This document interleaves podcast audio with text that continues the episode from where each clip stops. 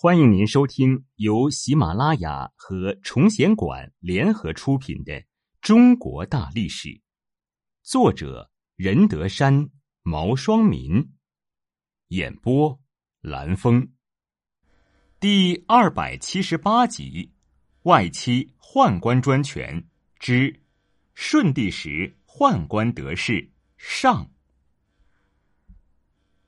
汉顺帝刘保之所以能登上帝王宝座，要归功于宦官，因此在他即位后，对有功的宦官大肆封赏，宦官成为汉顺帝的亲信重臣，一时间宦官权倾朝野，地位显赫。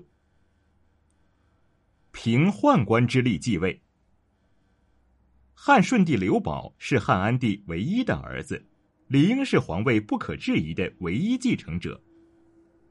可是刘保登上皇帝之位的历程却颇为坎坷，他所凭借的完全是宦官的力量，这也注定了在顺帝朝，宦官成为了操纵东汉朝政的举足轻重的一股力量。延光四年（一二五年）二月十七，安帝带领文武大臣南巡地方。三月初三，当安帝抵达宛城时，感觉身体不舒服。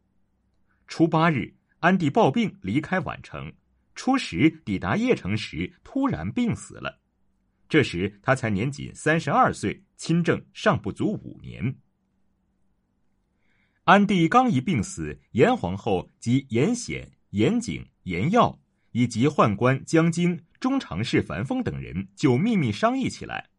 他们认为，如果立刻向天下宣布安帝的死讯。那留守京城的王公大臣们势必会将皇宫中的殷继王刘保拥立为皇帝，那样一来，他们这些人的处境就岌岌可危了。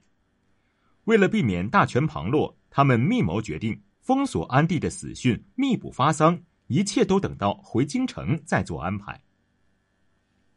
严皇后下诏称，安帝病重，除了严显兄弟江京等人外，别人不得求见安帝。他们将安帝的尸首安置在皇帝车架上，所过之处饮食供奉照旧，每天还装作问候安帝起居，一切都和安帝活着时一样。这样一路遮掩，一路快赶。四天后，他们终于回到京城洛阳，然后悄悄把安帝的尸体运进了皇宫，并以安帝身体不适的名义禁止任何人拜见。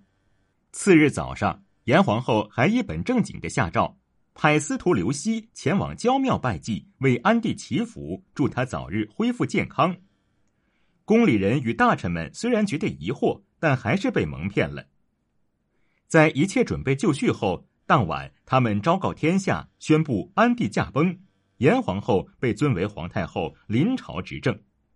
他任命严显为车骑将军。此时有大臣提出，应当由继殷王刘保继承帝位。早商议好对策的严太后认为，继殷王刘保早已经被废黜，不适合当皇帝，随即宣布将汉章帝的孙子、继北惠王的儿子、年幼的北乡侯刘仪接进皇宫继位。延光四年（一二五年）三月二十八，北乡侯刘仪即皇帝位，史书称其为少帝。严太后临朝执政，大肆册封严氏家人以及那些亲信的宦官随从。就连乳娘、厨师等人也都受封，当上了朝廷命官。严氏外戚和宦官之间相互勾结，为了共同的利益联起手来祸乱朝纲。朝廷名义上是严太后执政，而实际掌握政权的则是他的兄弟严显。为了独揽朝权、清除障碍，严显首先就拿安帝的舅父大将军耿宝开刀。耿宝多年来执掌兵权，为严显所记恨。严显指使人诬告耿宝对朝廷不满，图谋不轨，让严太后下诏剥夺了耿宝的兵权和官职，并将其遣回原籍。严显又将中常侍樊丰、虎贲中将谢辉、侍中周广等人以与耿宝合谋的名义抓入大牢处死，并声称安帝乳母王胜也牵扯其中。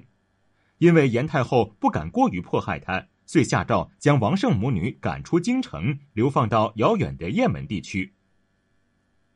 清除了皇宫内外的反对势力后，严太后和严显的兄弟们变得更加肆无忌惮，在朝堂上威风不可一世。正当他们春风得意之时，少帝刘仪却病倒了。此时距他继位不过二百余天，眼看少帝病情一日重甚一日，没有康复的可能，严太后等人也不免忧心忡忡。宦官江京建议严显说。眼看着少帝的病情越来越重，难以治愈，应该及早再做打算。不然，一旦继殷王刘保继承皇位，必然会报复我们。还是赶紧征召诸王之子，从中选择一个可以继位的人吧。严显对此十分赞同，并赶去和严太后商议。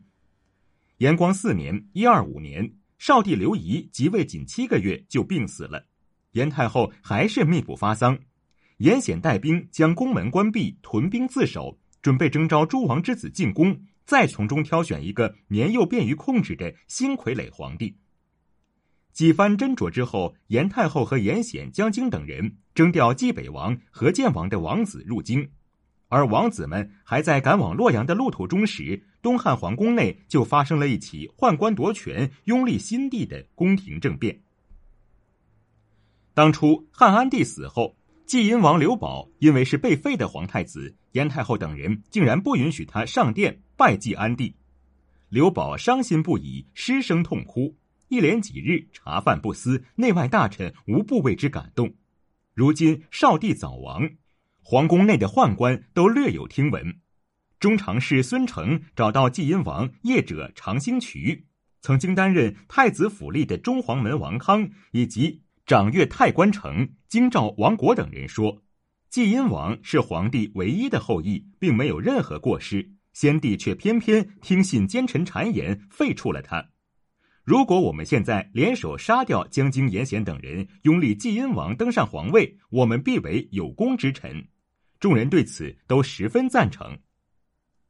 十一月初二，孙承、王康、王国分头联络了十九个人。即中黄门黄龙、彭凯、孟舒、李健、王成、张贤、史范、马国、王道、李元、杨驼、陈宇、赵峰、李刚、魏猛、苗光等，他们一同来到皇宫西中楼下秘密聚会，每个人都撕下衣襟，对天发誓，密谋共同发动政变。十一月初四。京城洛阳与十六个郡和封国同时发生了地震。当天晚上，按照预先商议的计划，孙承等人聚集在崇德殿，随后手持兵刃进入章台门。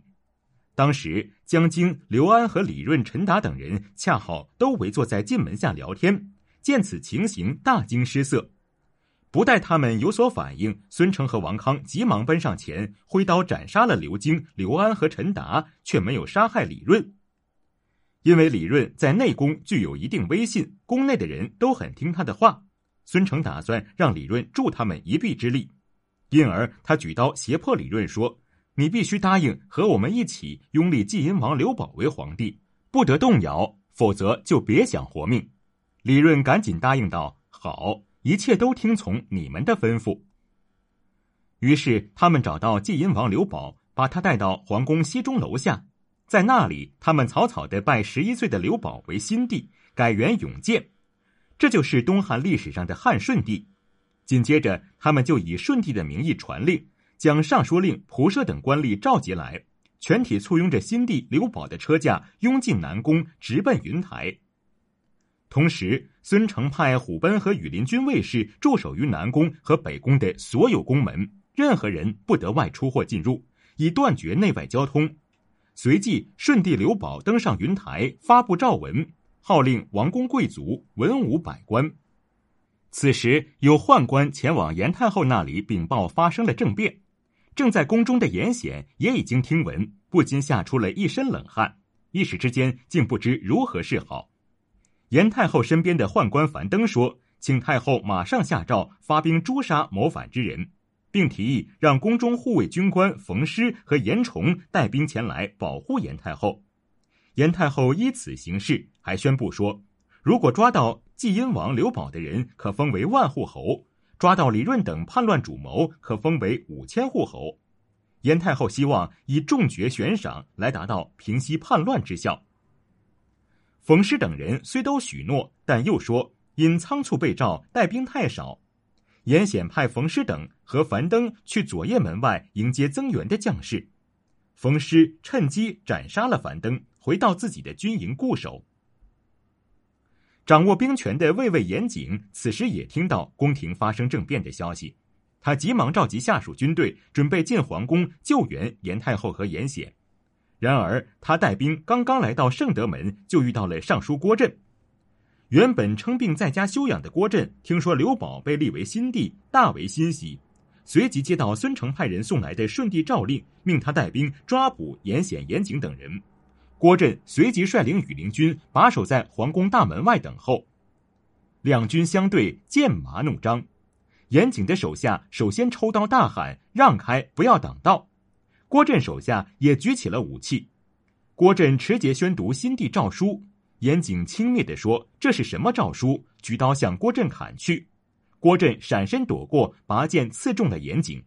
严景倒在了地上，然后羽林军蜂拥而上。用长戟抵着他的胸脯，将其生擒活捉。一看主将被擒，严景手下的将士们也纷纷投降。严景被关押进了廷尉大狱，当天夜里就被杀死。第二天，即十一月初五，孙承等人派遣使者进入皇宫北宫，将皇帝玺印拿到。随后，他们保护顺帝刘保来到嘉德殿，由刘保发出诏书。命侍御史迟福杰前往抓捕严显及严耀、严衍，将他们三人关入大牢，随即处死。严氏族人全都被流放至偏远地区。至于严太后，刘宝还算客气，只是让他迁往离宫居住。十一月初六，孙承等人命令将皇宫进门打开，守卫军队撤回军营。初九日，顺帝下诏给司隶校尉，称。为严显、江京等人祸乱朝政，应当被诛杀；其他臣子均可宽大处理，以赢得群臣的拥护和安心。十一岁的刘保就在宦官的簇拥下登上了东汉皇帝的宝座，他成为自西汉以来又一次历经宫廷政变才登上帝位的刘氏皇族，同时也是汉王朝数百年历史上第一次由宦官发动政变拥立的皇帝。这一场宦官主导的宫廷大内乱，不仅改变了顺帝刘保的一生，也彻底改变了东汉王朝的命运。从那以后，东汉王朝彻底沦入衰亡败落的局面。